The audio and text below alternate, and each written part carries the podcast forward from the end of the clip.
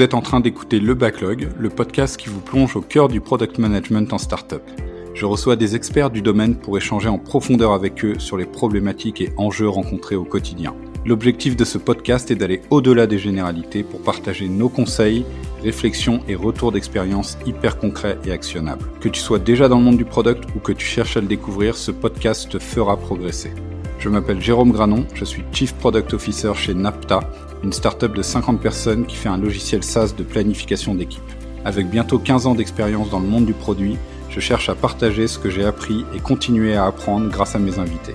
J'ai également une offre de coaching pour vous aider à trouver votre prochain job en tant que product manager.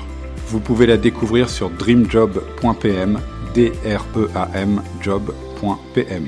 Voici l'épisode. C'est parti. Euh, et ben, bienvenue, euh, Marc, euh, Marc Louet, si je ça. prononce bien. C'est ça, c'est bien ça.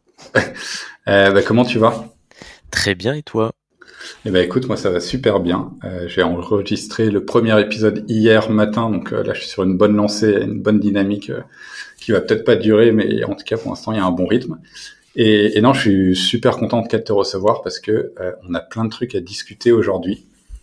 forcément, on va parler de ton parcours, et on va parler aussi euh, beaucoup de discovery et notamment de, de shape up parce que je crois que vous l'avez mis en place chez vous.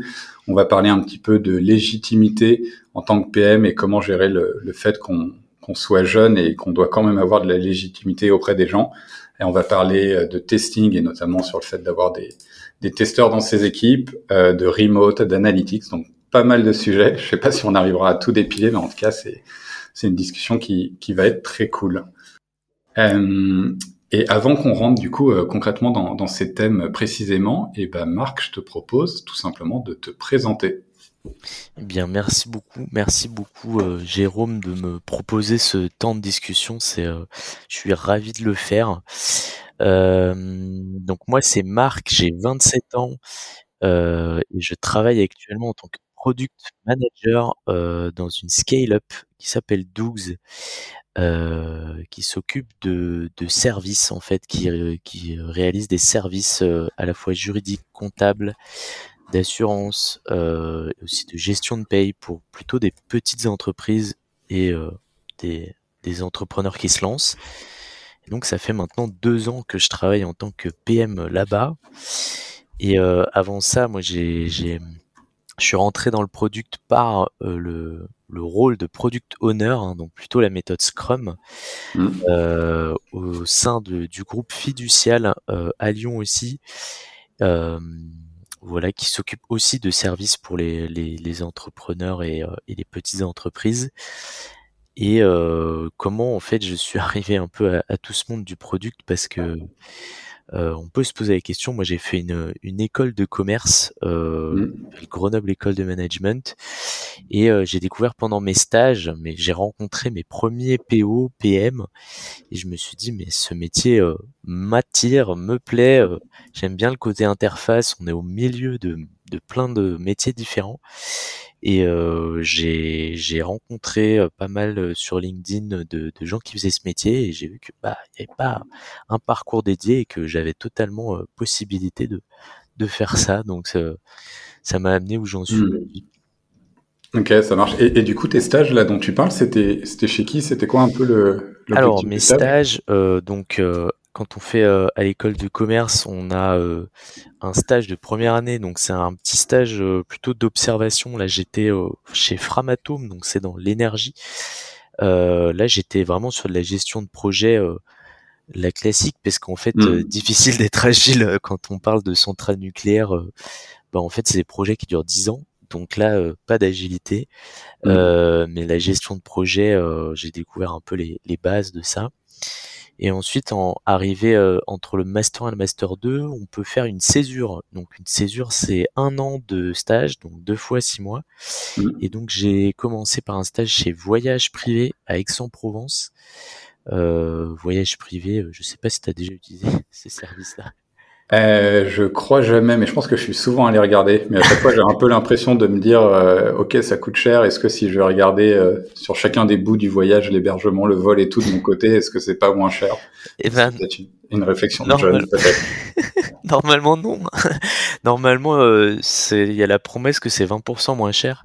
Euh, il y a vraiment des tarifs négociés euh, parce qu'ils ont les un peu les dernières chambres qui restent et du coup les, les hôteliers mhm. les, les, les bradent un petit peu parce que c'est pour dans une semaine ou deux. Et bon, quand ils ont personne, il vaut mieux que l'hôtel soit rempli que vide. Du coup, c'est pour ça que c'est les prix cassés. Et euh, bah ouais, voyage privé Aix-en-Provence, maintenant c'est une grande entreprise. Hein. Ils sont dans plusieurs pays. Euh. Je suis arrivé, il y avait peut-être 150 personnes. Maintenant, c'est plutôt du 500. Euh. et il y a, il y a voilà. Et là, j'étais euh, assistant acheteur, donc j'étais plutôt dans une partie les acheteurs, c'est assez orienté business. Justement, c'est ceux qui vont négocier les prix des hôtels, les fameux, le fameux mmh. hôtel en Thaïlande, euh, le 4 étoiles euh, à 40 euros la nuit. Bah, c'est ce qu'on essaye d'avoir quand on est acheteur. Et euh, du coup, j'ai parlé un petit peu à des gens qui faisaient du produit là-bas, parce qu'on avait un logiciel en interne en fait qui permettait de saisir tout un tas de données, dont les prix des chambres. Et je me suis dit waouh, c'est ni un développeur, ni un ni quelqu'un qui fait du marketing ou qui est comme moi acheteur, mais c'est quelqu'un qui est entre les deux et je trouvais ça génial. Ouais, alors du, coup pour ceux qui écoutent, on a, on a une petite euh, coupure d'internet, donc euh, là on reprend. Mais du coup, euh, trop cool sur, sur ton profil et hum, je voyais donc sur ton expérience actuelle et sur la précédente, donc fiducial et chez Dougs maintenant, il y a a priori une bonne continuité puisque j'ai l'impression que les deux sont en gros du service aux petites entreprises, alors soit qui se lancent, soit qui sont déjà en, cours et sur lequel on peut venir apporter des services de, bah, de comptage juridique, de paix. Euh, toi, c'est, alors j'avais deux questions. Un, c'est comment t'es arrivé chez Doux et est-ce que c'était un hasard que tu restes un peu dans le même domaine ou toi, en fait, ça t'a plu et tu voulais, euh, euh bah, justement, tu voulais continuer là-dedans? Oui, alors euh, très concrètement, euh, Doux est, est est un concurrent de Fiducial. Hein. Concrètement, mm. Fiducial, c'est le grand groupe qui, euh, qui, qui prend du temps à se digitaliser. Hein. Enfin, c'est euh, c'est long, euh, ça nécessite des investissements et on n'était pas, il y avait très peu de développeurs. Hein. Il y a le groupe, il est à un milliard de chiffre d'affaires hein, fiducial et il y avait, enfin, il y a, je pense qu'il y a moins de développeurs chez euh, Fiducial actuellement que Doux où on est à 15 millions de chiffre d'affaires, tu vois. Donc c'est vraiment euh, c'est très long à digitaliser des grands groupes et euh, je me suis dit voilà, j'avais envie de, de vitesse, de dynamisme. Je me suis dit bah pourquoi pas j'avais fait un petit benchmark pour l'anecdote où je me suis dit ouais, bah quels vont être les concurrents de Fiducial? J'avais vu Doux et puis ensuite je me suis dit bah ce sera plus rapide là-bas. ok. Et, et là-dessus d'ailleurs, t'as pas eu de problématique de clause de concurrence euh, pour aller chez eux? Apparemment il y a ça, mais euh, honnêtement non. Enfin honnêtement il euh, n'y a pas. Euh, je pars pas avec des espèces de recettes magiques de fiduciaire. Ce qu'il faut pas, c'est partir avec le, le fichier euh, avec tous les clients de fiducial évidemment pour les redonner à Doux évidemment. mais sinon il n'y a, pas eu cette question là. Ouais, ouais, ou sans doute plus quand on est aussi à des postes un peu de direction et qu'on connaît bien en détail la stratégie de la boîte et de choses qui peuvent être euh, compliquées, quoi. Oui. Euh, ok, ça marche. Euh, et ben hyper clair. Et alors après, bon, en préparant euh, l'émission, je suis forcément allé regarder un, peu ton LinkedIn et j'ai vu que tu avais fait aussi beaucoup de formations ou certifications, ou un peu des deux, euh, que tu avais l'air en tout cas d'apprécier ça. Et bah, pareil, j'avais un peu deux questions. La première, c'est effectivement bah, pourquoi euh, tu, tu, fais ça et est-ce que du coup, euh, bon, en tout cas, j'imagine tu trouves ça bien. Et l'autre question, c'est sur tout cet apprentissage en ligne, est-ce que toi, tu as un peu des, des tips ou des bonnes recettes pour justement que ça t'apprenne vraiment quelque chose et que ce soit pas juste, ok, t'as coché euh, le fait d'avoir fait la formation, mais à la fin, t'en retires pas grand-chose Oui, carrément. Bah, l'idée de faire des petites certifications et formations un peu annexes, elle nous est venue, euh, enfin elle m'est venue à, l'école de commerce. Ils nous proposent déjà ça GEM. On avait fait euh, à l'époque, alors ça paraît euh, je dis déjà des trucs old school moi, mais j'ai que 27 ans. Sur Excel, peut-être que maintenant les gens ils sont tous sur Airtable ou je sais pas. Mais du coup on faisait une petite certif Excel 2013 mmh. de l'année. Et du coup, euh, nous, il nous avait dit, bah, c'est bien de faire des certifications, c'est des compétences assez précises un peu. Hmm. Excel, euh, pour moi, c'est quasiment un hard skill. Enfin, c'est vrai. Enfin, oui, je pense qu'on peut dire que c'est un hard skill. Et du coup, de, de faire cette petite certif, ça permet de dire, bah, ok, ce logiciel, je connais en fait. Et, euh, et ça, on peut le mettre effectivement sur un CV. Euh, ça peut rassurer. Parfois, euh, il y a des annonces d'emploi où on demande. Euh, alors c'était plus à l'époque, mais il faut maîtriser Excel. Ouais. à l'époque, c'était un petit hard skill vraiment intéressant. Et Aujourd'hui, bah, j'ai euh, j'ai fait des certifications principalement sur Open Classrooms, mmh. qui est donc un petit service, euh, je crois qu'ils sont français, moi que je trouve très bien, hyper bien fait en fait. Interface super claire, abonnement 20 euros par mois, mais ça c'est juste pour avoir les certifications. On peut, je crois qu'on peut tout faire gratuitement, c'est juste qu'on n'arrive pas à la dernière étape d'avoir le petit diplôme.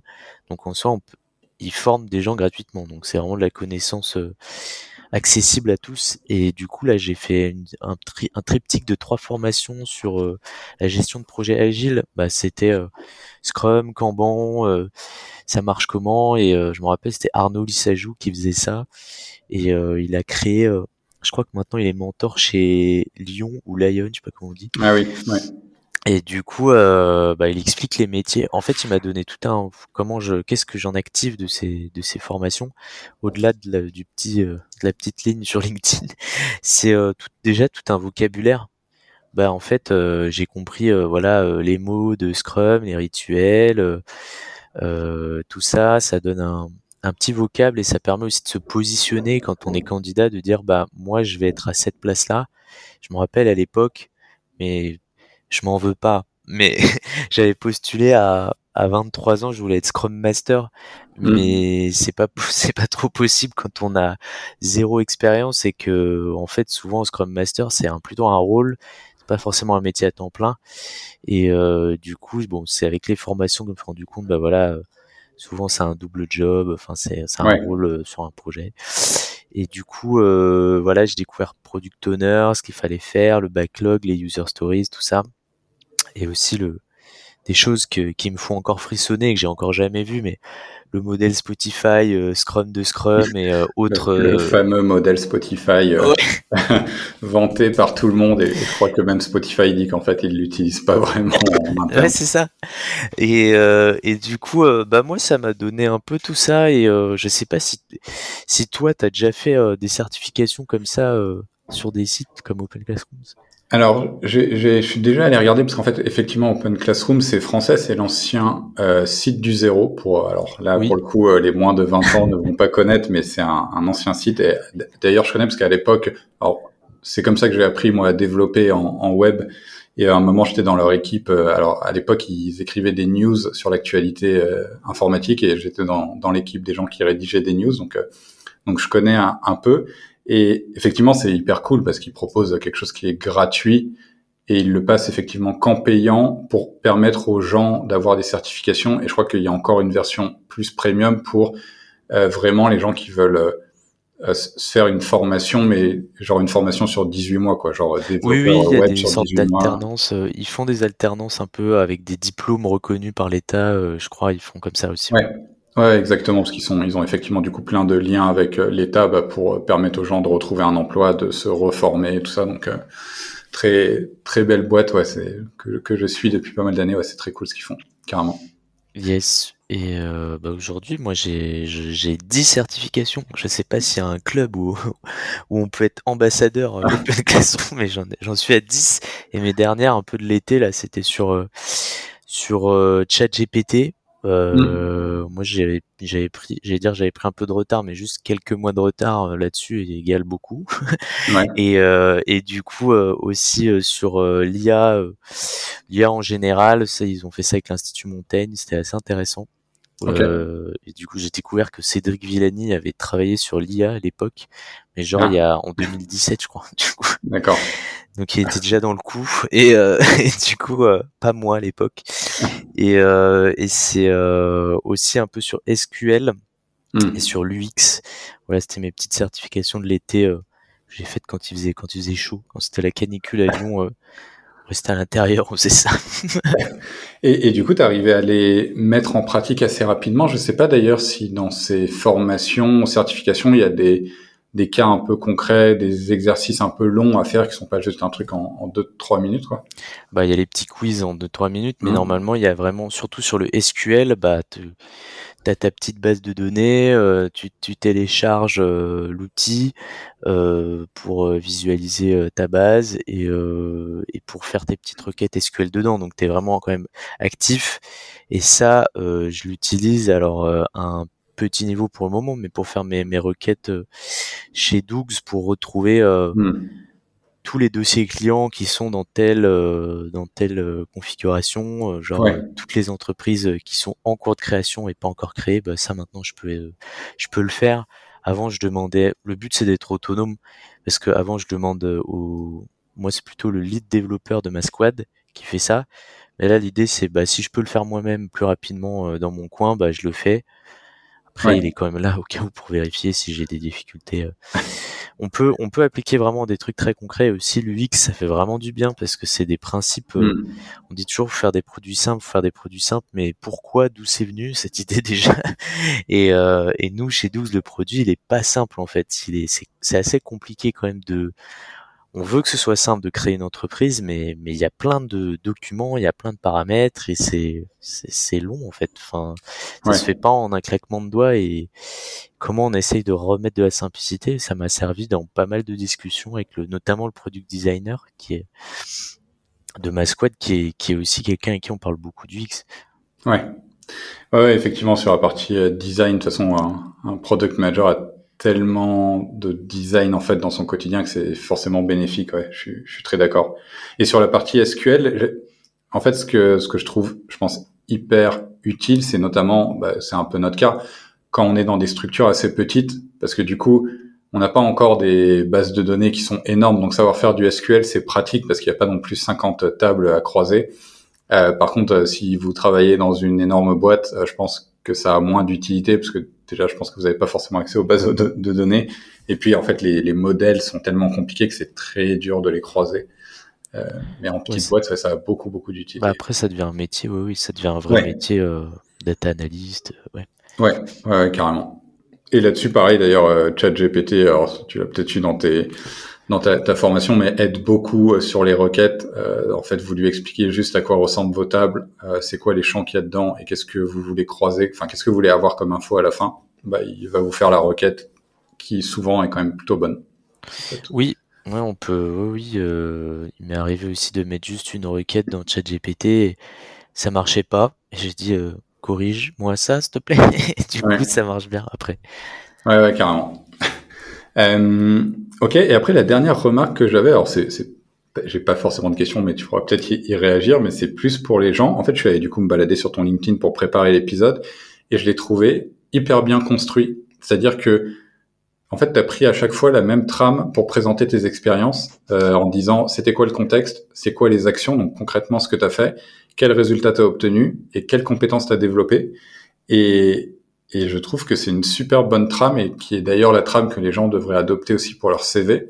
Euh, bon, parce qu'au final, c'est à peu près la même chose, un LinkedIn et un CV, mais là où beaucoup de gens souvent vont en fait expliquer un peu le contexte d'un projet ou le contexte de la boîte, mais vont pas vraiment dire ce qu'ils ont fait dedans. Et, et, quand on lit ce genre de CV, on comprend pas en fait ce que la personne a fait, et du coup on a beaucoup de mal à se projeter.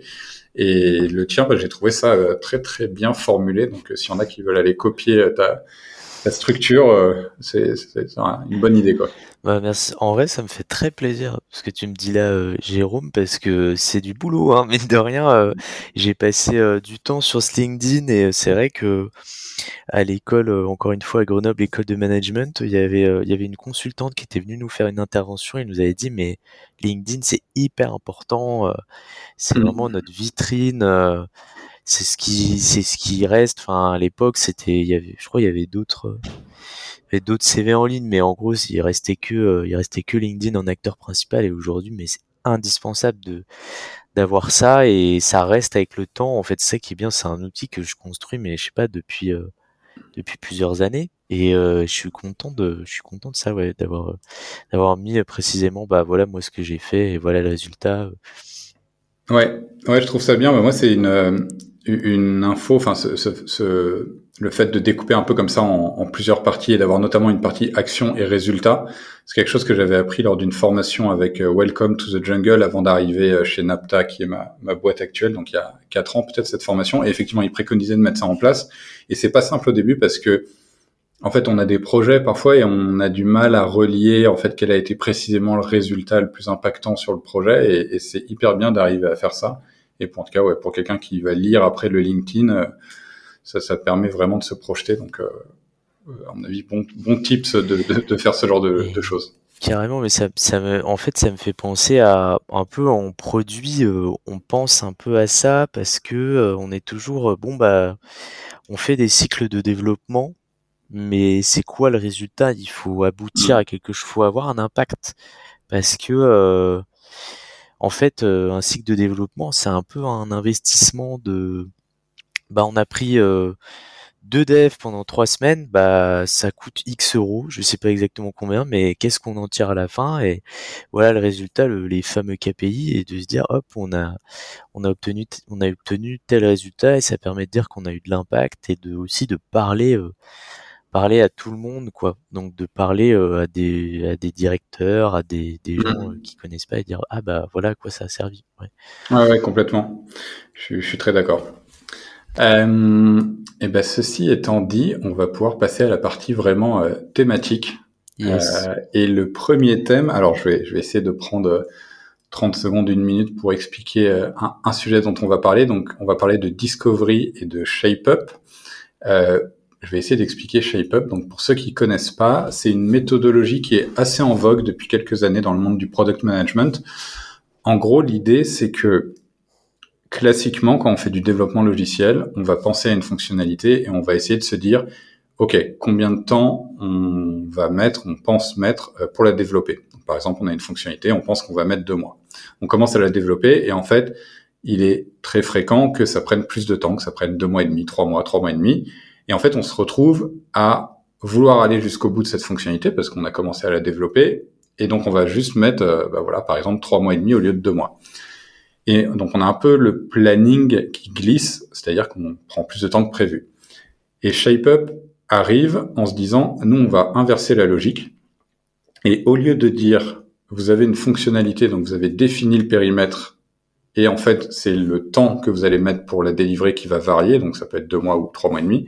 Et ben là, ShapeUp dit, on va plutôt se fixer un horizon de temps, on va se fixer en l'occurrence six semaines, et dans ces six semaines, on va essayer de développer le max sur un sujet. Mais à la fin des six semaines, eh ben, c'est terminé et on passe à un autre sujet. Donc il n'y a plus de question de on met plus de temps que prévu parce qu'au bout de six semaines, on s'arrête, on passe à quelque chose d'autre. Peut-être qu'on aura livré moins que ce qu'on pensait. Donc en fait, c'est le périmètre de ce qu'on va livrer qui devient variable. Mais en tout cas, le temps dédié au sujet, lui, ne peut plus glisser vu qu'on le borne à, en l'occurrence, six semaines. Euh, et donc, ce qui m'intéresse de, de, creuser avec toi, c'est un peu de comprendre globalement comment se passe tout ce cycle chez vous de discovery, donc vraiment de comment vous gérez l'étude de vos problématiques, jusqu'à la fin à trouver la bonne solution, prioriser ces solutions et ensuite comment ça se passe les cycles de développement. Donc on peut y aller de manière chronologique et puis j'aurai plein de questions euh, tout du long. Bah bien sûr. Euh, merci oui d'avoir euh, d'avoir introduit euh, ShapeUp. Moi je l'ai découvert du coup il y a deux ans euh, chez Dougs et la méthode venait d'être mise en place. Avant c'était du Scrum et l'idée aussi c'est de c'est que le, développeur ne soit pas juste un exécutant de tickets très spécifiés, très précis avec ses critères d'acceptation. Et euh, bon bah voilà, on teste le ticket, oui ça répond bien, ça coche toutes les cases, merci, c'est livré, hop. Et euh, là on est beaucoup plus euh, sur quelque chose d'un peu plus flou, qui permet de d'avoir plus d'espace pour co-construire avec le dev. Alors nous, chez Douvs, comment ça marche? Si je reprends le cycle normal, on a on a des des une discovery en fait. La discovery, voilà, il y a, y a, plusieurs méthodes, on pourra en reparler, mais là euh, depuis euh, depuis un an un peu, ce qui vient, euh, c'est un peu la méthode focus de, de discovery discipline, des deux personnes de Blablacar. Et euh, en fait, ce qu'on fait là, dans, on peut on peut utiliser cette discovery là, on arrive à à remonter un problème qu'on a envie de régler en fait. le, le but c'est de définir le problème le plus clairement possible. Donc c'est un, un vrai problème. Hein. C'est-à-dire que c'est là où on va chercher à avoir de l'impact. Euh, ça peut être euh, d'un point de vue business aussi de se dire en fait on veut augmenter la conversion, on veut faire ci, on veut faire ça. Euh, moi c'est souvent des gains de temps de minutes pour les juristes mmh. qu'on a en interne. On a à peu près 30 juristes en interne qui créent des entreprises avec, enfin, qui font les papiers et tout. On essaie de leur faire gagner du temps pour bah, pour scaler et du coup pour avoir plus de clients mais pas augmenter proportionnellement le nombre de juristes. Et bah nous, on fait des, des discoveries euh, comme ça pour savoir où est-ce qu'on peut gagner du temps.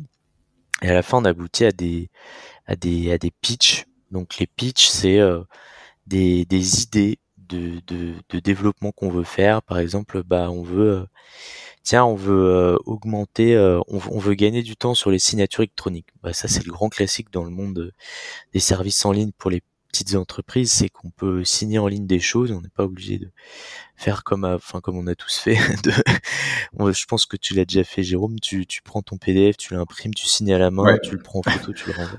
Tout à fait. Ouais. Bon voilà, maintenant il y a des trucs et euh, bah voilà, ça prend du temps de mettre en place une petite signature, ça prend cinq minutes à chaque dossier, il faut mettre les signataires et tout.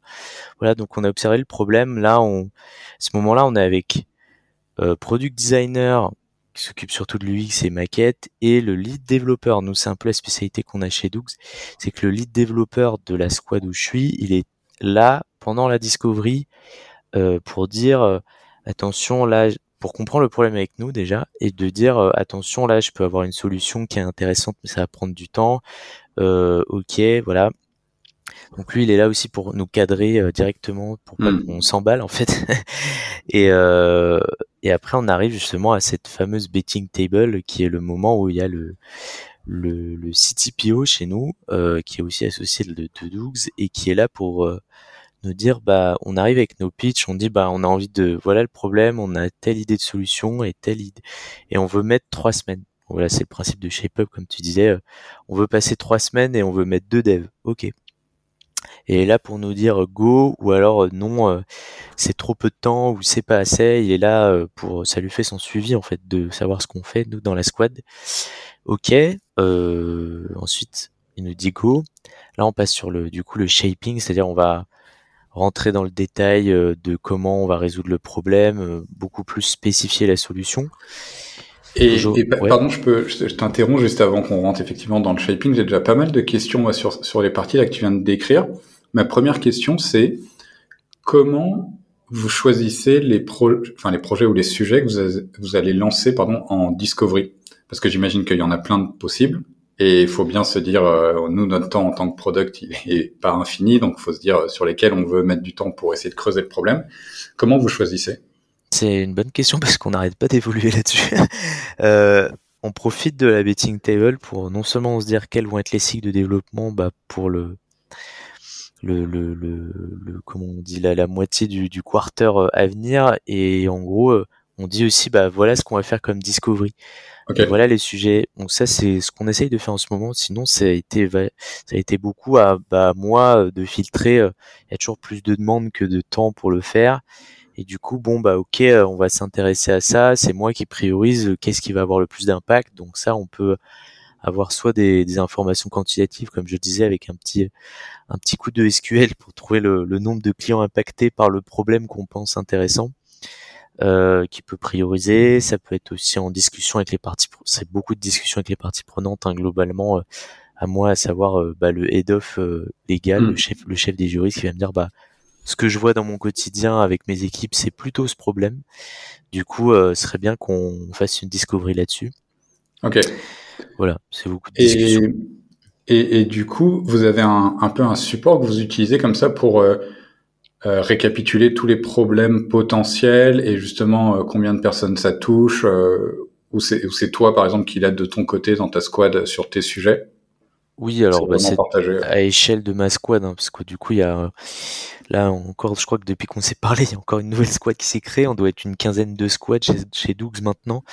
Mmh. Euh, moi, c'est une hein, squad, et du coup, bah, j'ai mon petit notion euh, qui fait office de backlog si on était en Scrum, ou c'est un peu, moi je l'appelle le réservoir, le réservoir de, de, de pitch en fait. C'est de se dire, ben on a en ce moment j'ai 14 14 idées de, de shape en fait, 14 idées de cycle de développement et et je les affine en fonction de, de des discoveries qu'on fait. Ok, on pourrait aller un peu plus là-dessus. c'est c'est tout noté. Donc nous c'est toujours tout partagé avec des outils. tout le monde peut tout voir en fait ce que je fais tout le temps. Ouais, ok, ça marche. Euh, oui, effectivement, quand il, je pense qu'un seul document pour 15 squads, ça aurait été un peu compliqué. et, et, la question que j'avais, alors tu m'as dit que tu utilisais en gros la méthodologie euh, Focused, donc qui est le livre effectivement de alors, Rémi Guillot, je crois. Rémi Guillot et Tristan Charvilla. Ah oui, j'avais pas le nom de, du second. Euh, alors nous, pareil, quand, quand, le livre est sorti, moi j'ai essayé en interne de faire un peu un résumé de, de cette méthode et du coup qu'est-ce qu'on pourrait utiliser chez nous. Je t'avoue que je l'ai trouvé assez lourde, en tout cas pour nous. C'est-à-dire qu'il y a beaucoup de choses, même si on peut sans doute parfois aller un peu plus vite, mais elle est quand même assez lourde. Vous, vous l'utilisez comment? Tel quel ou vous l'avez un peu adapté à vos... Et comment vous l'avez adapté euh, Alors du coup, euh, Discovery Discipline, moi je l'ai découvert en fait en écoutant un podcast hop là, petite mise en abîme, c'est ce qu'on est en train de faire. Et euh, du coup, nous, euh, j'ai vu la chose, je me suis dit ah ça m'a branché, euh, il y a un petit peu la hype, parce que j'aime bien Blablacar, mais du coup, pour moi c'est un peu la boîte parfaite qui est fait à la fois du social, de l'environnemental et, du business en même temps, j'aime bien. Et du coup, je me suis dit ah bah c'est c'est peut-être intéressant. Et je l'ai appliqué un peu l'air de rien sur un sur un, un des projets qu'on avait. J'ai juste mis ça dans un notion, bah, les, les, les, les, les sept lettres hein, de, de Focused. Euh, en gros, voilà, ça m'a fait ma petite trame et j'ai dit au, au, product designer, au lead dev, bah, ça vous dit qu'on le fasse, ça vous dit qu'on l'attente et au pire, euh, donc hmm. moi j'avais un lead dev euh, plutôt, voilà, euh, lui il a, il a a beaucoup d'expérience, donc il se méfie toujours un petit peu des nouveaux frameworks à la mode. Il me dit ouais, mais est-ce que c'est vraiment bien et tout. et on a le product designer est très jeune, du coup il m'a dit ah, c'est trop bien. donc c'est vraiment déjà pas pareil. Je sais pas si toi il y avait euh, il y avait des appréhensions déjà au niveau de des gens qui avaient un peu plus de bouteilles ou pas?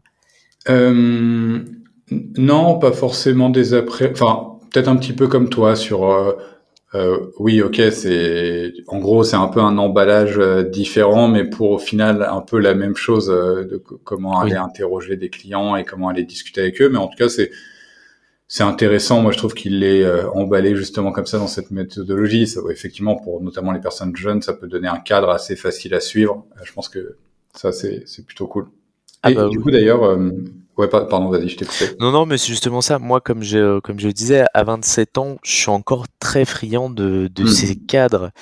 Et comme tu dis, ouais, je pense qu'on est preneur de. C'est un peu, bah, pareil, un shape-up, c'est un cadre, euh, Scrum, c'est un cadre. On s'accroche un peu à ça quand on débute dans le métier en mode, en mode de, ah, euh, respectons les rituels, s'il vous plaît, comme ça je m'y retrouve. Ouais, ouais, bah, de toute façon, ça, je pense que plus les gens évoluent dans leur carrière, moins ils sont sensibles effectivement aux nouvelles méthodologies et plus ils se disent, bah, et, et ça, c'est ce qui est important aussi, hein, c'est quand on est dans une équipe et quand on dev, c'est de se dire, ok, bah, l'objectif, c'est au final quand même que tu délivres et surtout que tu arrives à délivrer de l'impact, quoi. Enfin, donc, euh, et souvent, c'est de l'impact sur le business, quoi. C'est ça qui reste quand même la ligne directrice, quoi. Carrément, ouais. Mm. Et, et ma dernière question là-dessus sur la partie discovery, c'est euh, Comment vous faites pour rencontrer, pour interviewer vos, clients et avoir des feedbacks? D'ailleurs, je ne sais pas si c'est que de vos clients ou si peut-être un peu il y a aussi des prospects, mais comment ça se passe? Tu as une feature, tu veux la creuser en discovery, euh, tu fais quoi? Alors du coup, euh, ça se passe par téléphone principalement nous. J'ai fait quelques visios. euh, ça c'est pour les clients parce que les, les clients euh, des, des, des, juristes, hein, donc c'est mes users externes comme je dis, euh, là bah voilà c'est à peu près euh, c'est à peu près 350 créateurs par mois en ce moment qui, qui vivent l'expérience d'une création d'entreprise chez 12, donc ça fait un bon un bon réservoir de, de personnes mmh. Et euh, du coup, bah, j'ai, franchement, c'est un plaisir parce qu'à chaque fois, euh, les gens, ils ont des histoires comme ces entrepreneurs. C'est chacun un peu sa petite histoire et vient avec son projet et c'est assez intéressant. Euh, enfin, c'est hyper varié en fait. Ouais. Et même t'as des, j'aime bien. Ça c'est pour la petite anecdote, mais j'aime. Parfois, il y a des, il y a des clients, c'est des devs, c'est des, c'est des consultants devs euh, qui, qui, se, qui se montent en freelance un peu et parfois ils me donnent des comptes directement, ils me disent ah bah vous êtes product manager, trop bien, je vous conseille de faire ça, ça et ça sur l'appli 12. J'étais là, ok, merci, je note, ça peut nous intéresser. Et euh, du coup c'est marrant. Et sinon c'est par les, les users internes, moi c'est les juristes, bah je profite d'avoir quand même un petit peu de présentiel pour euh, m'asseoir à côté d'eux et c'est pas mal de alors, je sais pas si je m'emballe en disant ce mot-là, mais euh, de Gemba Walk.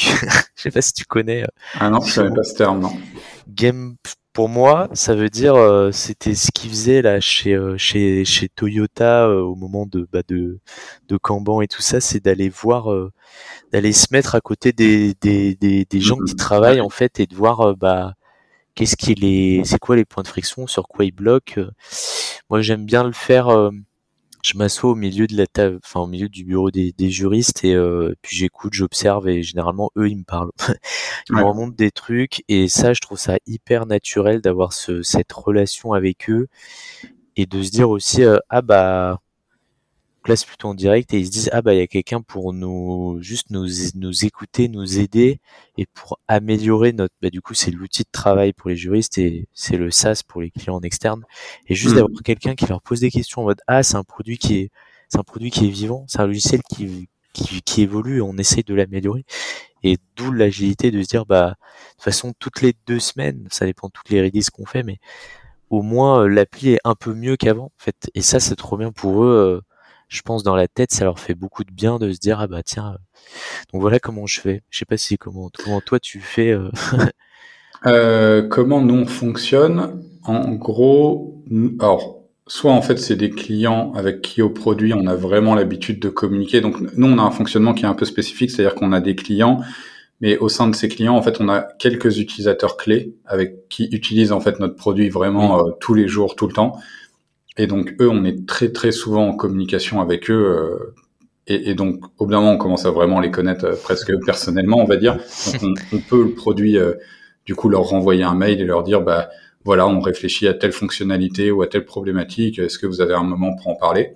Et sinon, ce qu'on fait, c'est qu'on passe par notre équipe, alors qui s'appelle Account Manager, qui est, mais qui est l'équivalent des du Customer Success.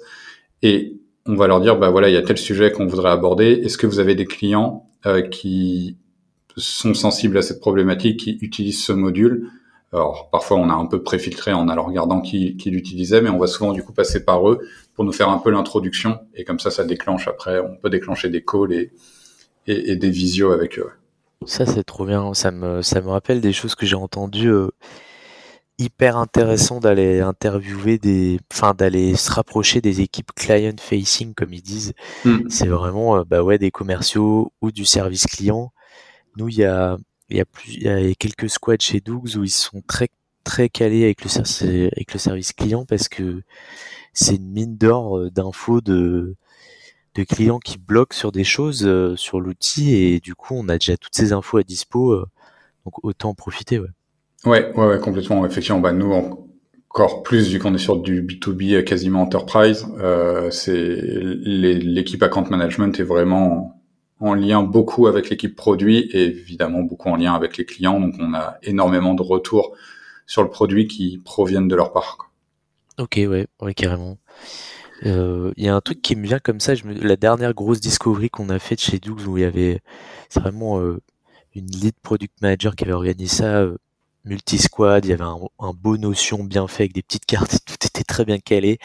Et on a été interviewé, tu vois, des clients qui avaient résilié de Doux, tu vois.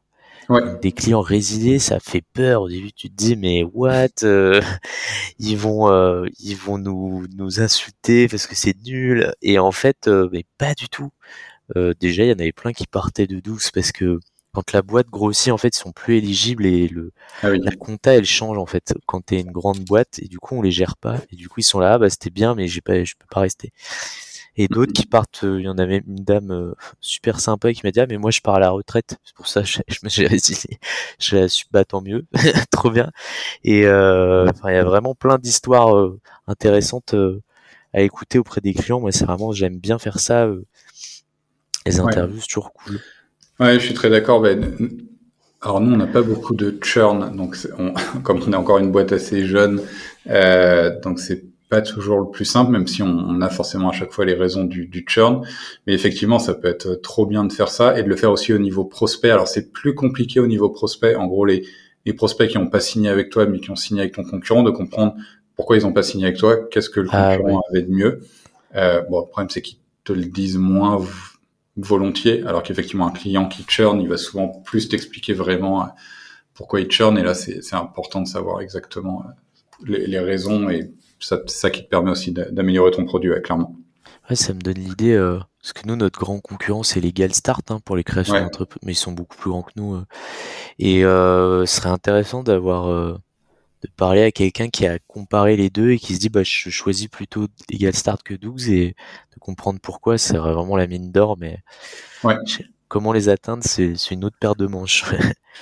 Ouais, après ça dépend effectivement un peu de vos process. Je sais pas à quel point c'est long ou rapide. Nous, effectivement, c'est des process qui peuvent être assez longs. Donc en fait, la personne, le prospect, on va lui parler pendant potentiellement des mois, et donc à la fin, s'il part chez quelqu'un d'autre, euh, on a dans tous les cas une discussion dans laquelle il peut nous expliquer un peu clairement les, raisons d'un choix ou de, l'autre. Ah, c'est bien, ouais.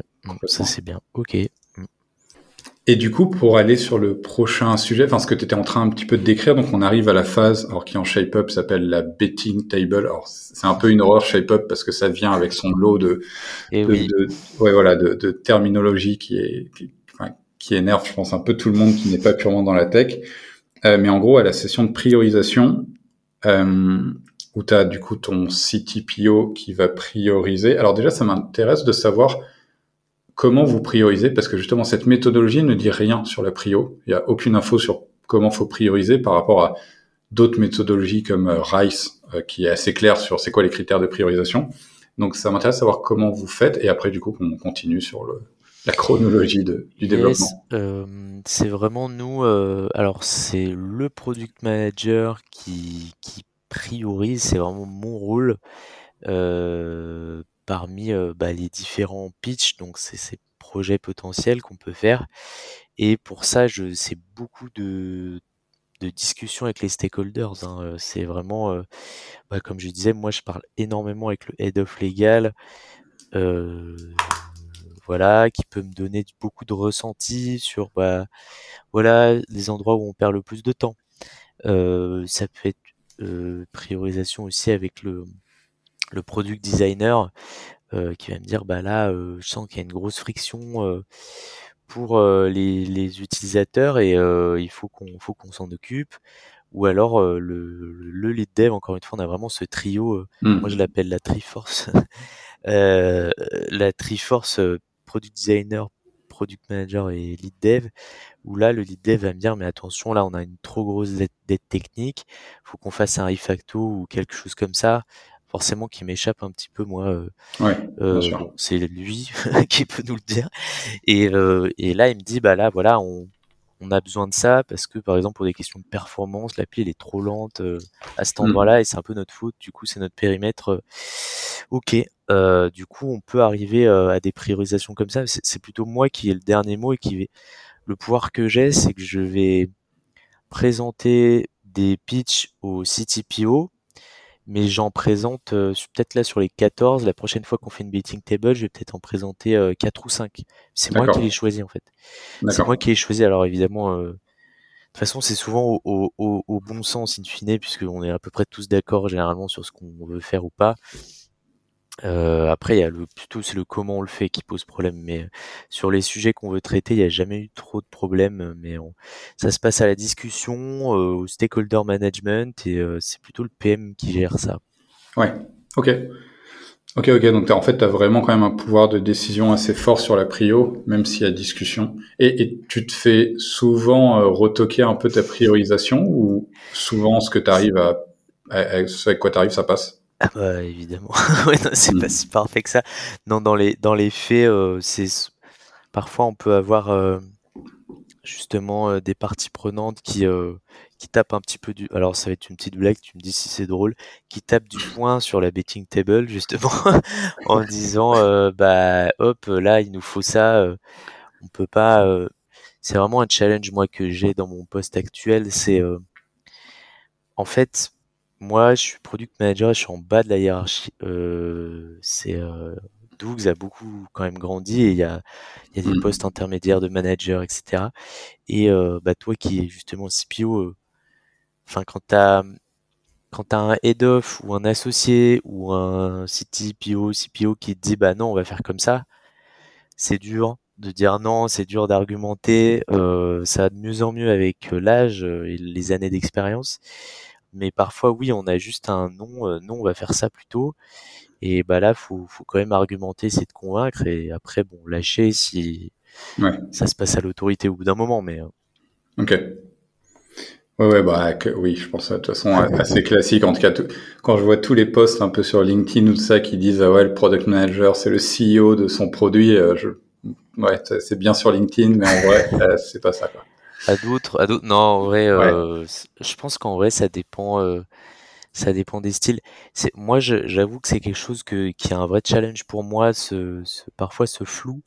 C'est un flou. Je sais pas si, si, si toi tu l'as déjà ressenti, mais euh, le flou de se dire, je suis responsable, mais pas forcément décisionnaire. Mmh. tu vois, c'est parfois c'est compliqué. Alors, on a mis en place des des racis, je sais pas si tu connais cette ouais. ouais voilà, où on dit bon bah là t'es informé, là t'es euh, consulté, euh, nanani, et euh, c'est pas c'est pas la même chose, ça permet un peu de clarifier, mais ouais c'est un c'est un challenge de, de savoir ce que ce qu'on peut faire vraiment ou pas en tant que PM. Mm. Ouais, bien sûr, et, encore une fois pour ceux qui nous écoutent, qui sont dans des petites boîtes, je pense que c'est forcément un challenge. Et c'est un challenge qui est encore plus normal dans les petites boîtes parce que euh, votre CPO qui est quand même souvent un des fondateurs, c'est pas le cas pour moi, mais ben en fait c'est vraiment sa boîte, donc euh, donc lui il a tout intérêt à ce que en tout cas lui soit 100% aligné avec les choix qui sont faits sur le produit. Euh, donc c'est sûr qu'en tout cas a priori il va pas laisser passer des choses avec lesquelles il est pas totalement d'accord, alors que peut-être que plus les boîtes grossissent, bah le peut-être que le directeur produit ou le directeur euh, IT va être moins impacté directement dans sa vie personnelle par un mauvais choix de priorisation. Et donc peut-être peut lâcher parfois un peu plus de lest euh, parce que voilà il a, il a un intérêt moins direct à, la réussite ou à l'échec de la boîte. Mais oui c'est quelque chose qui arrive très fréquemment en, petite boîte c'est clair. Ouais c'est clair. Après euh, vraiment moi ce que que je conseille vraiment, euh, je me permets de donner des conseils, Jérôme, alors que je sais, je sais pas si je suis parfait là-dedans, mais c'est vraiment plus on discute avec les, les stakeholders, plus ils comprennent en fait, plus on se comprend en mmh. fait, plus on se dit ah bah en fait parfois on fait des choix euh, de priorisation, mais euh, c'est parce qu'en fait on n'était pas prêt sur l'autre projet, mais qui a plus mmh. d'impact, mais on a là il se trouve qu'on n'a pas assez de temps pour vraiment bien le faire. Et parfois ça se passe comme ça et c'est pas trop dans les méthodes ça, tu vois, mais de se dire mais bah oui c'est plus on communique, plus plus on communique, plus les gens ils comprennent et se dire ah bah ils se mettent un peu à la place les uns des autres. Ça que j'adore dans ce métier, c'est que bah moi euh, comme j'ai dit, euh, voilà, moi c'est des juristes en ce moment, j'ai complètement découvert ce métier avec des techs, des personnes de design, des gens qui font spécialisent des opérations. Ok, euh, et on a chacun des métiers différents et en fait, de plus on communique, plus on se comprend et ça qui est bien. Ouais, ouais, bien sûr. Et, effectivement, en fait, il y a, toujours un très fort intérêt à aller bien marketer en fait ces sujets et aller un peu convaincre en fait les personnes que c'est un sujet important. Il n'y a pas de, ça, ça va pas juste être dans les chiffres que vous allez toujours pouvoir euh, euh prouver que votre sujet est plus important qu'un autre. Euh, le, le le fait d'aller convaincre directement les gens, d'avoir un bon relationnel avec les gens, ça, en pratique, ça joue énormément. Alors, il y a peut-être des boîtes qui, qui arrivent à s'en abstraire et être vraiment que sur du 100% factuel. Euh, mais en tout cas, je pense que c'est pas la majorité. Skills importantes à, à développer là-dessus sur le fait de bien vendre ces trucs. Ouais, et, et, du coup, donc si on, on, revient sur la partie euh, priorisation, donc il y a des sujets qui sont priorisés. Donc après, ils vont rentrer en développement pendant plusieurs semaines. Et là, j'avais des quelques questions assez précises sur la méthode ShapeUp. Donc, dans cette méthodologie, normalement, ce qui est recommandé, c'est que, en gros, il y a un cycle de développement de six semaines et après un espèce de cycle de deux semaines, alors qui s'appelle le cool down, mais qui est, on va dire, l'équivalent un peu d'un repos où les devs vont plus travailler sur des choses purement techniques.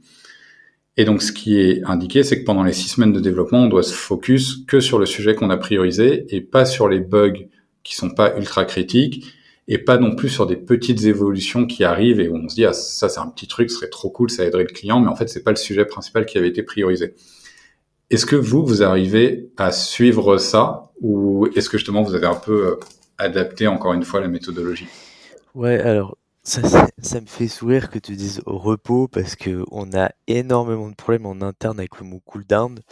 Et moi aussi, je dois l'avouer, euh, moi j'ai pas de cooldown en tant que product manager et j'aimerais bien parfois en avoir euh, pour euh, dire, euh, me former, des choses comme ça.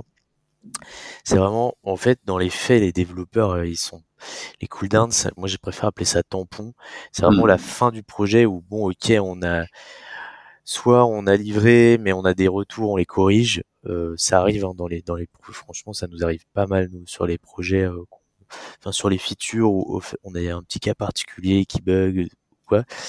Ça donc c'est beaucoup de corrections en fait la plupart du mmh. temps et euh, t'as toute une partie euh, toute une partie euh, c'est mon petit Kanban euh, side, tu vois, c'est mon petit Kanban euh, que j'ai à côté où je gère justement tous les bugs et les petites améliorations dont tu parlais, les petites évolutions qui font plaisir aux users mais qui sont pas des, des cycles entiers.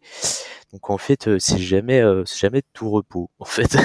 Mmh. et plutôt des tampons et oui, on essaye de respecter. Alors nous, c'est cinq semaines le max, c'est pas six. Il y a cinq semaines pour aller à fond et la, la, la, le... Parfois, honnêtement, je pense là, en deux ans d'application, il y a peut-être, euh, je dirais, 60% des cycles qui sont bien respectés, où on a terminé dans les temps et tout. Et le reste, c'est compliqué. euh, soit on s'autorise à dépasser un petit peu euh, sur le mmh. cooldown, ce qui est pas du tout euh, le, comme tu disais en introduction, ShapeUp, c'est pas ça. Normalement, on arrête, mais c'est très dur d'arrêter parfois le développeur en cours parce que ça veut dire parfois bah, mettre du code à la poubelle. Et ça, mmh. c'est dur à faire passer. Euh, sinon, en vrai, c'est ce qu'on a, ce qu'on arrive quand même à bien faire. Le fameux scope hammering. Je sais pas si tu avais euh, lu euh, ce que c'était. Ouais, ça me dit quelque chose. C'est le fait plus ou moins de réduire le scope, non? C'est ça. Encore un anglicisme à coucher dehors, mais en gros, ça veut dire juste, bah, on, on lag en fait. On enlève des parties mmh. du projet parce qu'on l'a construit de telle manière que le développe le, cœur du sujet, c'est ça qui est intéressant dans ShapeUp, c'est le, le cœur de la feature, elle est développée en premier, et mm. après tout ce qu'on rajoute, c'est parce que c'est un peu mieux, PH case, je sais pas quoi, euh, c'est un peu plus joli, c'est un peu plus euh, un peu plus rapide parfois. Et du coup, tout ça, on peut arriver à le, à le retirer en fin de cycle si, euh, si on n'a pas eu le temps. ces petits points qui auraient été super d'avoir mmh. pour les users, mais c'est pas grave si on les a pas, bah tant mieux. Hop, on enlève ces scopes là et euh, on arrive à livrer. Euh, voilà, donc ça c'est un exercice qu'on essaye de faire de mieux en mieux. Euh, dans les faits, c'est compliqué. C'est pas si simple parce que parfois ça fait mal de faire ça. Ouais, bien sûr. Ouais, ouais, bah, de toute façon, effectivement, à la fin, faut arriver à, à cut un peu dans, dans ce qu'on voulait livrer. Et, et c'est vrai ce que tu dis sur la partie comment ils ont wordé le fait euh, d'appeler ça un cooldown. C'est vrai que pour le coup, je pense que c'est un très mauvais, euh, mm. un très mauvais wording. Enfin, l'appellation euh, cooldown quand t'expliques ça effectivement à quelqu'un qui gère tous les développeurs et tout ça et qui se dit ouais en fait deux semaines sur sept je les paye à, être tranquille alors qu'en fait c'est pas du tout le cas mais c'est c'est oui ça donne pas une bonne image de ce qu'ils sont vraiment en train de faire c'est ça et moi j'essaye de, de, de vraiment faire pas mal de communication en interne euh, sur ça et de se dire bah en fait euh, l'idée c'est que ouais voilà comme je disais plutôt tampon. C'est vraiment le tampon. Moi j'appelle ça comme ça et euh, parce qu'on a nous on a faut savoir comme on a un service en ligne Dougs bah en fait les, les, les gens qui sont justement les fameux client facing ils s'arrêtent jamais en fait. Ils s'arrêtent mmh. jamais puisque les clients alors euh, même le week-end, ils parlent en fait, ils demandent des choses sur leurs entreprises et tout ça. Et du coup, bon bah c'est géré le lundi matin, mais du coup ça, il n'y a pas de cooldown hein, pour les pour les pour les juristes ou pour les le service client ou quoi que ce soit. C'est tout le temps. Euh, ils arrivent à faire un petit roulement entre eux, de, de garder des périodes de formation pour, pour les juristes et des semaines où ils sont un petit peu moins au contact, mais c'est pour ça que des fois c'est peut-être pas forcément le bon mot comme tu dis. Ouais, ouais, je suis très d'accord. Euh, Ok, ça marche. Et eh ben, hyper intéressant ces détails sur la partie discovery et, un peu delivery en shape-up. Euh, on avait un sujet dont on voulait parler qui était un peu la légitimité, mais on l'a abordé un petit peu avant avec euh, comment, en gros, en tant que PM jeune, tu arrives à être légitime devant ton head of, devant ton CPO. Est-ce que toi, il y avait d'autres choses dont tu voulais discuter sur le sujet? Oui, bah carrément. Euh, là, j'écoutais, ça, c'est vraiment hyper récent, un, petit webinar de de TAC, sais pas si on dit ça comme ça, mais où il y avait euh, un peu la légende du product euh, en France, la Fabrice Desmazeries euh, de The Fork, qui disait ah mais c'est trop bien les PM qui sont qui viennent du business parce que ils sont justement c'est pas des ingés, ils sont très orientés business, ils savent que en fait on fait une feature mais c'est pour avoir de l'impact et comme tu disais bah souvent c'est pour avoir plus de clients des choses qui sont très très palpables en fait très palpables en mode bah c'est le business model quoi c'est comme ça que l'entreprise va gagner de l'argent et avec cette feature, on va pouvoir en gagner plus. Donc voilà, ça c'est très concret. Moi, j'ai, pour moi, c'est une évidence parce que j'ai du coup j'ai fait euh, école de commerce, mais je me suis beaucoup heurté euh, à la question. Euh, c'est du coup la question que je vais poser d'ailleurs pendant ce webinaire. mais oui, mais attends, mais Marc, tu vas travailler avec des développeurs, il faut que tu sois toi-même ancien dev, ou alors faut que tu sois un G, faut que tu parles technique, faut que tu saches coder. Euh, il y a encore beaucoup d'entreprises. Il me disait voilà, il y a encore beaucoup d'entreprises comme ça, mais euh, aujourd'hui c'est hyper intéressant d'avoir des profils qui viennent de plusieurs milieux différents et entre autres d'écoles de commerce, de business, de se dire allez hop, euh, on a le sens de ça. puis il y a d'autres qualités de travail de groupe, euh, de, communiquer, de savoir pourquoi on fait les choses, euh, se mettre à la mmh. place, beaucoup d'empathie, de soft skills, je trouve, qui sont quand même pas mal développés euh, en école de commerce. Après, je sais pas exactement ce qu'ils font en école d'ingé, mais voilà. Donc, on essaye de d'avoir ça. Et il y a eu cette question de la légitimité au départ, et je l'ai encore où on me dit mais, mais non, mais je vais prendre un ingénieur, je vais prendre un ingé plutôt et et parfois, je trouve ça, je trouve ça dommage. Je sais pas si toi, as... en fait, toi, tu es un G ou pas, Jérôme?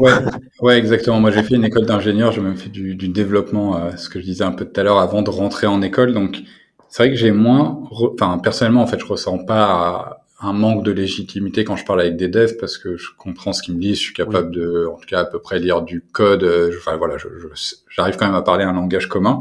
C'est quelque chose que j'ai beaucoup remarqué lorsque je fais des recrutements avec des gens qui viennent d'écoles de commerce.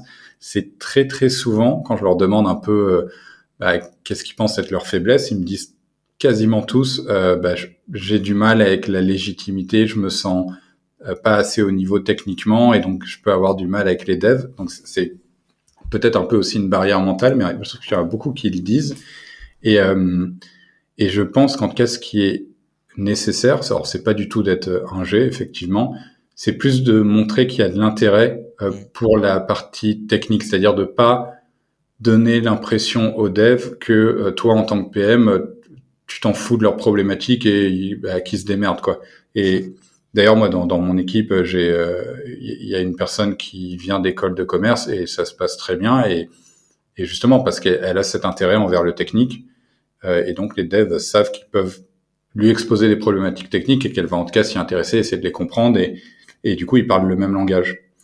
Et hum, donc pour moi c'est ça qui est le plus important. Et après sur l'autre côté, sur la partie comment avoir de la légitimité effectivement auprès plus des de, effectivement de tes managers ou de la direction. Et c'est là où tu disais des profils purement business peuvent être très bien. Là, de la même manière, je pense qu'il n'y a pas de mieux entre euh, commerce et ingé, mais ce qui va être important, en fait, c'est de comprendre deux choses, c'est comprendre tes utilisateurs vraiment, de genre, mm.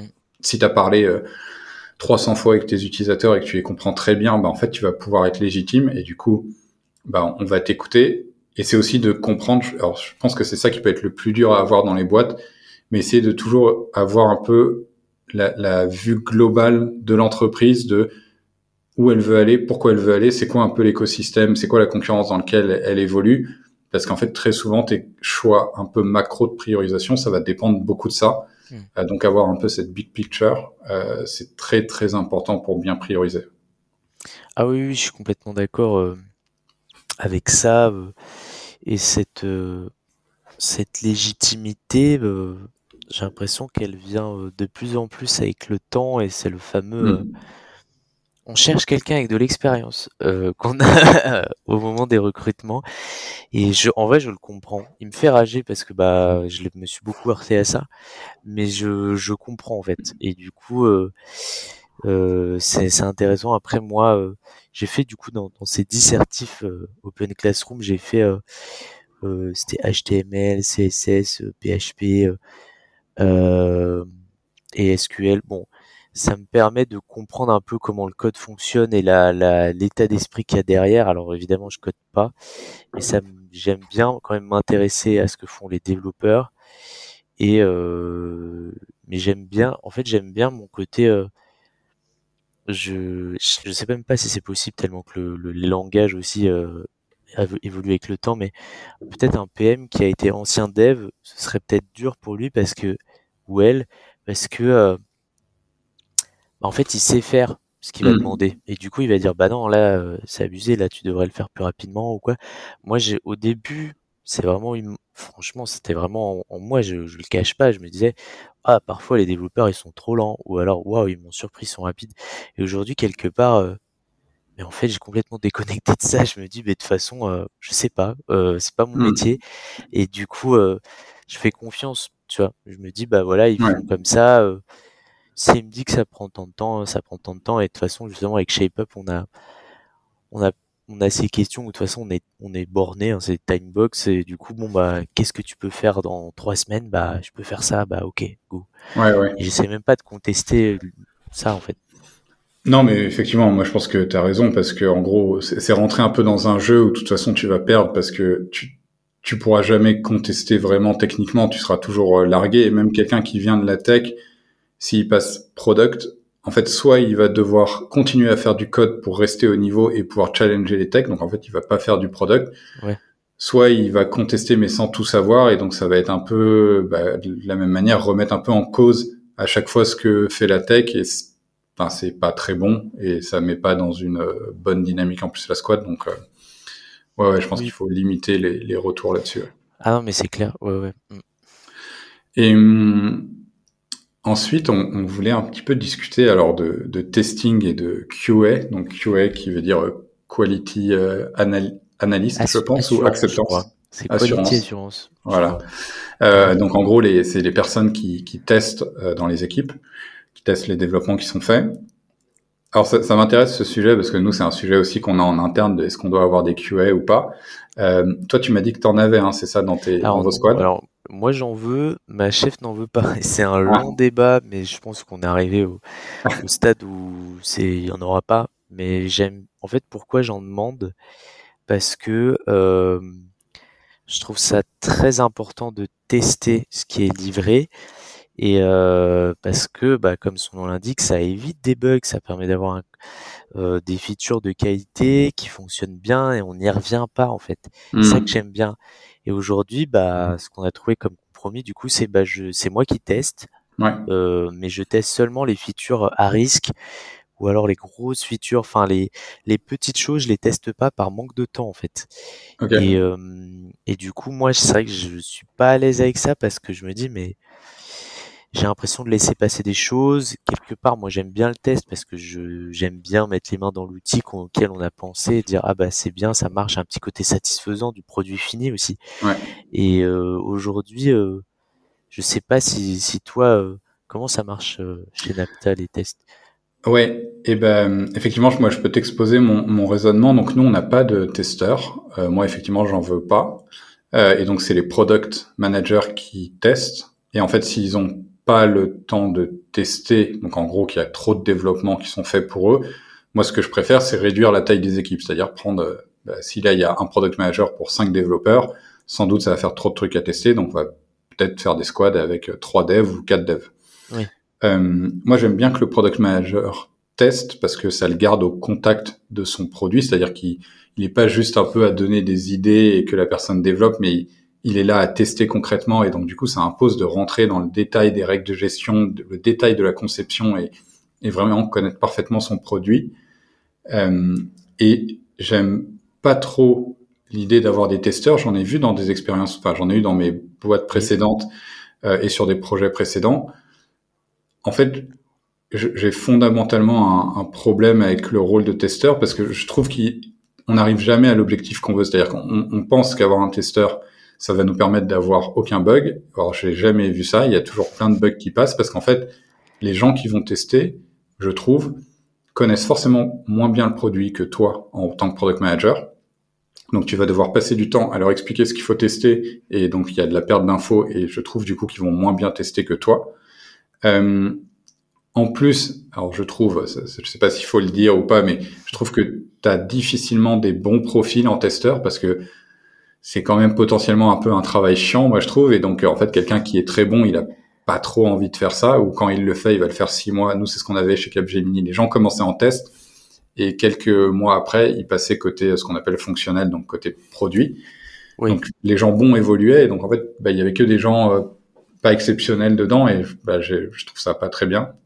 Donc en fait, j'ai l'impression que c'est un peu la solution pour que euh, les directeurs se dédouanent en se disant bah c'est bon maintenant on a des testeurs il y aura plus de bugs que les PM se disent ok la partie un peu chiante de tester bah je la fais pas je la relègue à un testeur. Et au final tu as quelqu'un en plus mais qui arrive pas trop à atteindre le résultat que tu veux. Donc j'avoue que j'ai jamais été très fan euh, de ce rôle là ouais. c'est des c'est des bons arguments euh, en vrai je comprends je comprends même moi je comme je te disais je garde ce plaisir de Enfin, c'est alors évidemment quand on fait que ça euh, pendant une après-midi, euh, c'est comme tu dis chiant. euh, mais je me rappelle, j'avais découvert la recette à l'époque. C'était mon manager à Fiducial qui m'avait. Euh, nous, c'était un, le produit, c'était un, un, site web de génération de leads. Du coup, fallait tester un site web, voir ce qu'on avait développé, ça, ça marchait bien il m'avait donné les bases de ça, mais je m'en sers encore et c'est vraiment, euh, ben on teste sur Chrome, on teste sur Firefox, on teste sur un téléphone euh, iOS, Android et en vrai euh, c'est cool. Franchement, ça donnait une rigueur. je me disais mmh. mais c'est effectivement et tu disais ah bah je sais pas pourquoi sur un iPhone c'est pourri, genre ça affichait n'importe comment et sur Android ça marche bien. Et ça tu peux vraiment faire des retours précis et moi j'avoue que mmh. j'aimais bien pour débuter, j'avais trouvé ça trop bien de c'est vraiment ça le un produit digital aussi, quoi. Et c'est pour ça je, on a trouvé ce compromis actuel et, euh, et je continue de tester les, les trucs euh, les plus risqués, ouais. Et, et d'ailleurs sur la partie non régression, alors qui est par contre quelque chose sur lequel on a du mal et un peu toutes les boîtes ont du mal. Comment vous faites pour vous assurer au mieux que vous n'avez pas de régression lorsque vous sortez des nouvelles features? Vous avez des tests automatisés? Vous avez des choses comme ça? Il y a des tests, euh, il y a des tests de plus en plus, hein, c'est un problème. 12, euh, ça a 8 ans, hein, le, la, web app. Donc, euh, bah, le, pareil, le, code d'il y a 8 ans euh, bah, peut poser problème. Euh, ça vieillit, quoi. Et on a tout un tas de tests euh, et les régressions. Heureusement, en deux ans, ça m'est pas trop arrivé. Juste parfois, euh, ouais, une livraison égale ça casse quelque chose de l'autre côté. Ça, ça arrive les effets de mmh. bord, euh, ça, ça arrive, c'est pénible et ça fait vraiment rager les les parties prenantes et ça ça casse pas mal la confiance aussi euh, de se dire ah bah vous livrez quelque chose mais bah ça casse le truc d'à côté. Euh, faites rien. C'est un petit côté faites rien limite parce que ça sera mieux pour nous. Et on dit bah non, ok, on va vite corriger, on est là pour avancer. Et, au final, l'appli est toujours mieux quand même une fois que c'est corrigé qu'avant. Ouais, bien sûr. Et vous avez, vous, avez des tests qui sont en front aussi, parce que c'est ça qui est le plus dur, je trouve, c'est de d'avoir des tests automatiques sur l'interface. Vous en avez ou c'est tu sais euh, c'est que back Je crois, je pourrais pas te dire. Je crois qu'on a des tests euh, un petit peu partout. Euh. Il y a des tests end-to-end, des tests hmm. unitaires. Euh, je, je c'est pas c'est les développeurs qui les font eux-mêmes en fait. Du coup, je sais. Vous, c'est les PM qui non, non, non, nous c'est les développeurs qui le font aussi, mais ils le font principalement côté back. On essaie de le faire un peu côté front, mais on n'est pas encore au top là-dessus. Euh, donc on peut, on n'a pas trouvé la bonne solution où ton investissement en temps pour développer un test front est rentable parce que ça va te catch euh, assez d'erreurs. On, a du mal à trouver ce, curseur du bon ROI là-dessus. Ouais, c'est clair. Bah, je saurais pas te, pas t'en dire plus là-dessus. Oui. Bah ça marche très bien. Et hum, le sujet d'après qu'on voulait aborder, c'était la partie euh, full remote. Euh, parce que chez vous, vous avez des full remote? Oui, oui, oui. Alors Dougs, euh, c'est vraiment pensé remote friendly. Euh, moi, les développeurs, bah, y a, là, il y a, il y a quatre développeurs actuellement dans ma squad, plus le lead dev. Le lead dev, il est à Bordeaux. Moi, donc, je suis à Lyon. Il y, y, a une développeuse, elle est à Toulouse un à Lyon et un à Nancy, donc on se fait un petit peu le tour de France. et euh, non, ça fait vraiment partie du jeu, euh, mais dans tous les, même il y a des juristes en remote qui sont loin, euh, ça fait vraiment partie du jeu. le remote, voilà, ouais. Et du coup, ma, ma première question là-dessus, c'est comment vous arrivez, alors je ne sais pas s'il y a des, des, logiques un peu de boîte sur le remote, mais comment vous arrivez à construire une culture de boîte avec des gens en remote et à la conserver. Et, et dans ta squad, un peu comment ça se passe aussi? Est-ce que vous avez des, des réunions, des meetings justement en physique? Comment tu arrives à créer un peu du lien? Enfin, toi ou les gens Ah oui, oui, alors je vais pas euh, vendre du rêve, euh, c'est forcément moins bien qu'en présentiel. Hein. C'est évident. Euh, c'est évident quand les gens se voient, il se passe quelque chose, ça désamorce plein de choses moi je vois euh, certains juristes, certaines personnes qui sont un peu les habitués du bureau. Moi j'y vais euh, généralement une fois par semaine et c'est intéressant. Euh, il se passe un truc au niveau relationnel, j'aime bien. Et mais comment on fait? Bah normalement tous les au moment du coup le fameux cooldown, euh, mmh. t'as une fois par trimestre, du coup ça fait du quatre fois par an. les développe, tout le monde se réunit au même endroit. Il y a un petit team building un peu cool genre activité de groupe qui va à tout le monde, euh, tu vois. Et, euh, et là, on se rend compte que ça fait souvent du bien, parce qu'après, quand on repart euh, la semaine d'après, on se dit ah bah il y a toute une espèce de petite complicité qui, ok, on se comprend, on sait un peu qui est en galère, qui est pas en galère. Il y a, y a, plein de choses qui passent pas par la visio, c'est un peu tout le ressenti de ah mais là est-ce que je suis en difficulté, est-ce que je suis tranquille, est-ce que et ça c'est aujourd'hui c'est un challenge et j'aimerais bien dans mon dans mon prochain poste, tu vois, qu'il y ait euh, peut-être un peu plus de bureaux finalement, euh, hmm. euh, ou plus de plus de possibilités de se voir. En tout cas, je pense que ça fait c'est important.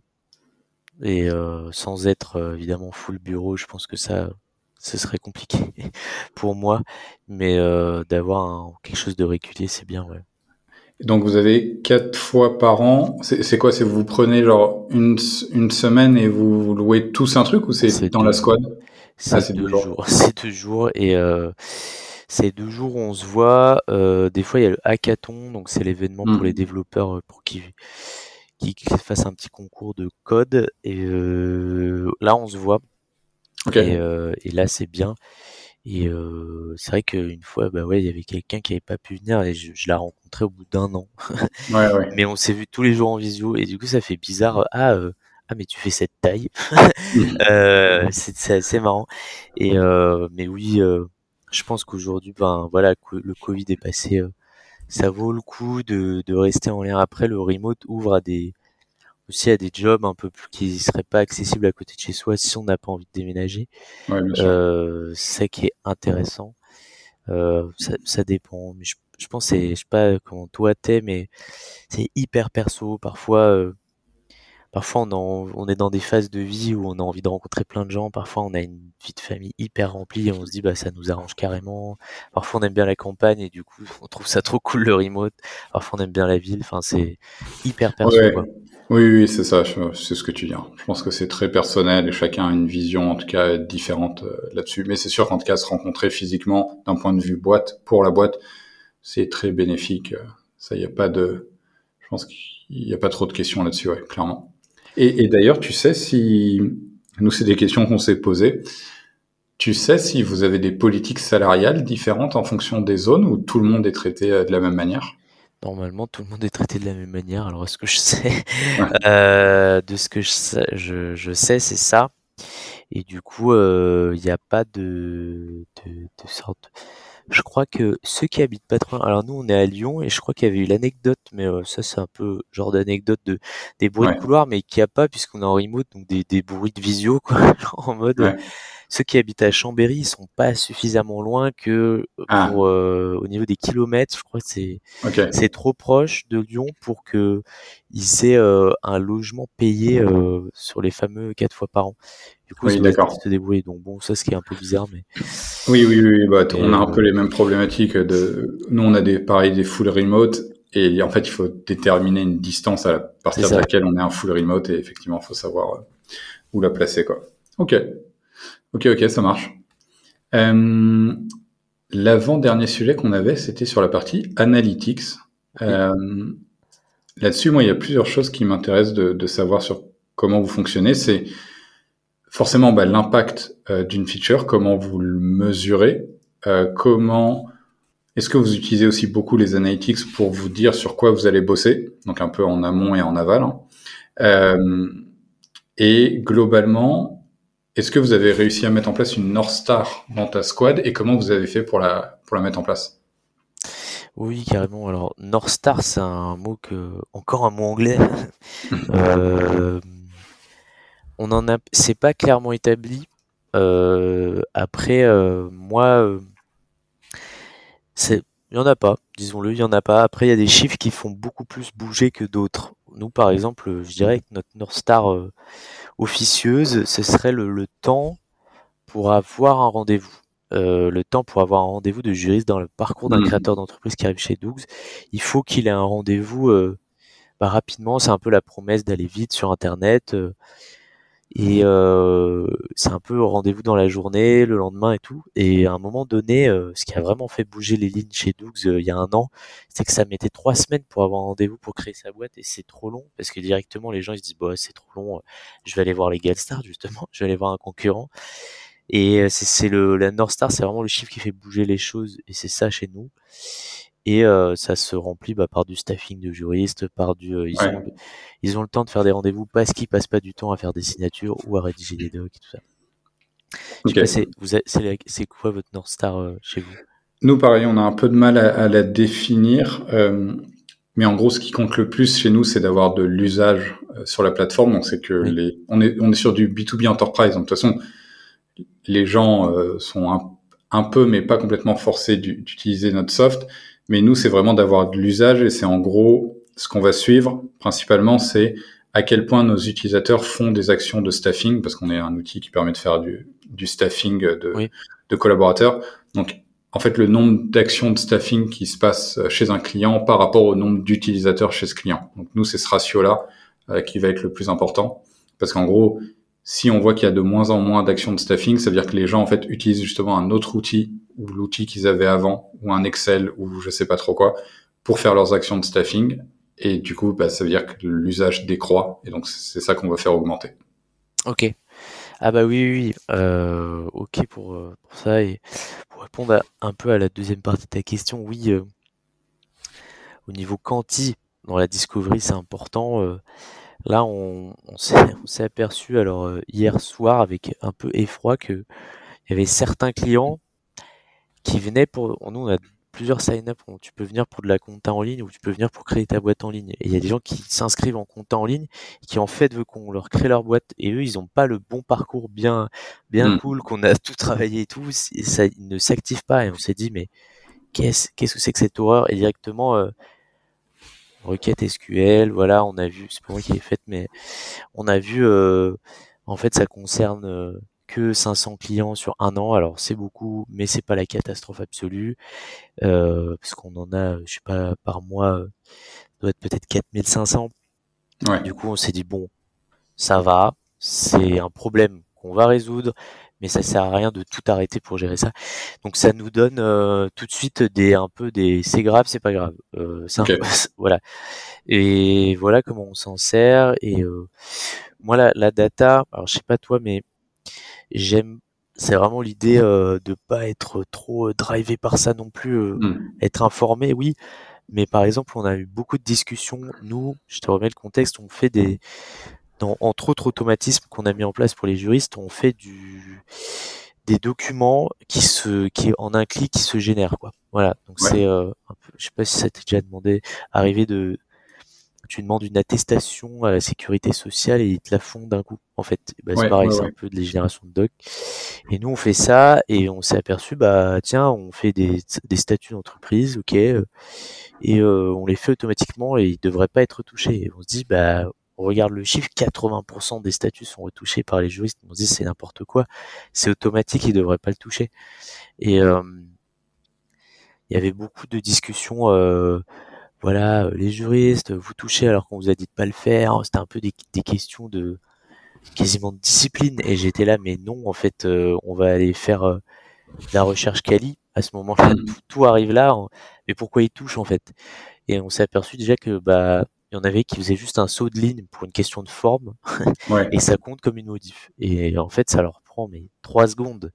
Mais du coup, pour nous, notre objectif, je rappelle, c'est leur faire gagner du temps.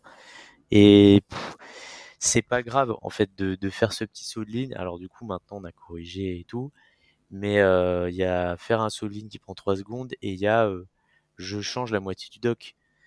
Bon voilà, c'est pas la, ça prend pas le même temps. D'où hmm. l'idée d'aller faire du quali à chaque fois et de voir, euh, de se rendre compte qu'il y a des gens qui touchent jamais parce que ils ont complètement confiance dans la version automatique, des gens qui touchent tout le temps. c'est intéressant de voir les, les parcours et j'ai appris plein de choses sur à quel point c'était important pour un juriste d'avoir euh, son petit document bien fignolé. Euh, c'est un peu son quasiment de l'artisanat. Voilà, c'est c'est mon petit mon petit doc. J'aime bien qu'il soit parfait sur la forme, sur l'orthographe, sur tout ça. Et euh, voilà, donc on a on a appris plein d'autres infos qui permettent d'éclairer ce de 80% qui avait l'air scandaleux au premier abord. ok. Ok, ouais, bah très clair, très très cool sur la partie analytics. Et hum, du coup, pour terminer, vu que là on a en gros terminé les principaux thèmes dont on voulait parler, j'ai quelques questions, un peu des, des, fire questions que je pose et que je poserai à chacun des, des invités. Yes. Mes deux questions. Alors la première, c'est déjà comment tu progresses, toi, euh, on va dire, dans ton métier et plus globalement un peu dans, dans les choses que tu veux arriver à accomplir?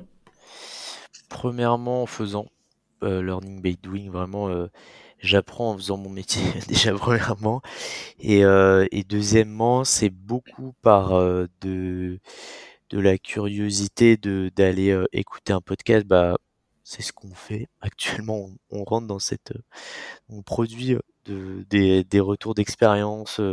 voilà, c'est comme ça que j'ai découvert Discovery Discipline. Hmm. J'ai, ça peut être des lectures d'articles sur LinkedIn des newsletters. J'ai même, j'ai même lu un livre de, de Weevoo, le guide du product management. Je sais pas si tu l'as. Ouais, qui, a été, qui est sorti assez récemment, ouais. Il est pas mal. En vrai, euh, alors je pense que toi, t'apprendras rien en tant que CPO, mais pour quelqu'un qui, qui vraiment qui démarre, ça remet tout, tout très clairement les choses. Et comme je disais, j'aurais bien aimé euh, bah, l'avoir quand j'ai débuté. Euh. Ouais. Ça, tu peux le donner à quelqu'un qui sort d'études et euh, bah, il a un, il a au moins compris un métier, tu vois. Genre, il a compris un métier, mm. comment ça se passait, c'est cool. Euh, J'essaye de progresser comme ça. J'aime bien faire des petites. Euh... Alors moi, c'est pas en format podcast, mais mes petites, euh, mes petits échanges. Euh, avec là, je parlais avec quelqu'un qui travaille chez Colonize euh, à Paris, qui me parlait de son métier, qui est aussi sur ShapeUp, et en fait, ça se passe pas du tout pareil que moi. Du coup, c'était intéressant de se dire, bah voilà, quelles sont les un peu les galères. On partage nos galères ensemble, c'est intéressant. Euh, voilà comment j'apprends un webinar hier aussi. Euh. Ce qui est, ce que j'aimerais, alors je suis pas parfait non plus, mais j'aime bien ce qui est pas mal. Je sais que c'est un vrai conseil, peut-être pour les gens qui écoutent, c'est de, de, de, télécharger des applis et de les utiliser, enfin de les tester, de mmh. voir un peu comment c'est fait, euh, comment on s'inscrit, où est-ce qu'on bloque, qu'est-ce qui a pas l'air naturel. Ça, c'est vraiment, je sais pas si tu le fais. apparemment, c'est un des meilleurs exercices. Euh, alors, je le fais pas en tout cas avec des applis.